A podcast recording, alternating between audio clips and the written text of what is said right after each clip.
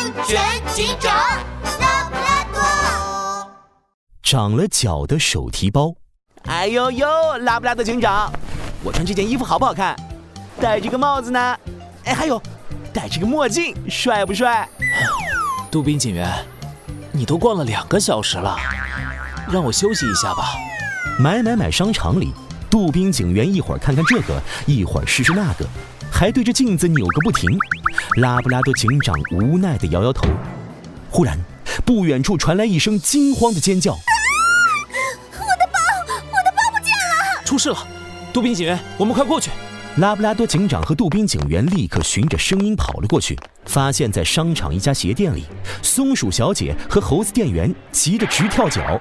我是森林警局的拉布拉多警长，出什么事了？哦，拉布拉多警长，我刚刚在这儿试鞋子，把我的手提包放在了一旁的椅子上，可是，一眨眼的功夫，包包就不见了。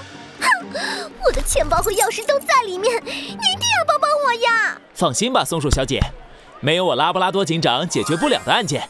拉布拉多警长转身看向一旁的猴子店员，猴子店员，松鼠小姐试鞋子的时候，有什么可疑的人进店吗？没有呀，店里只有我和松鼠小姐。你一直在帮我试鞋子，店里又没人进来，手提包难不成自己长了脚？猴子店员，是不是小偷悄悄溜进来，你没看清啊？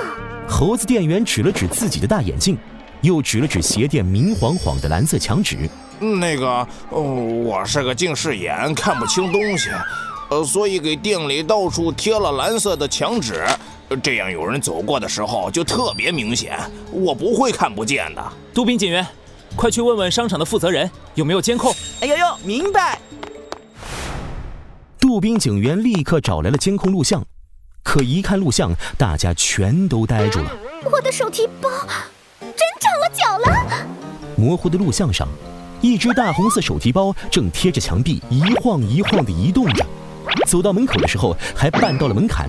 啪叽，摔了个跤！哎呦呦，难道这个手提包有自己移动的功能？手提包不可能会动，肯定是有人在装神弄鬼。拉布拉多警长又看了一遍录像，忽然，他的目光定格在了手提包摔倒的地方。拉布拉多警长快步走到了那边，摸了摸地面，一种黏糊糊的液体沾上了他的手指。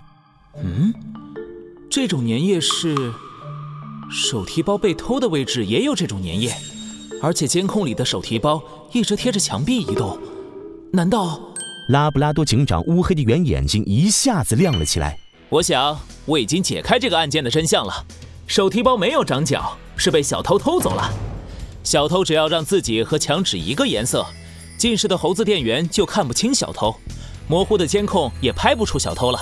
森林小镇没有蓝色的动物，但有会变色的动物，就是嘴巴会流粘液的变色龙。啦啦！拉布拉多警长想破脑袋肯定都想不到是我偷了手提包。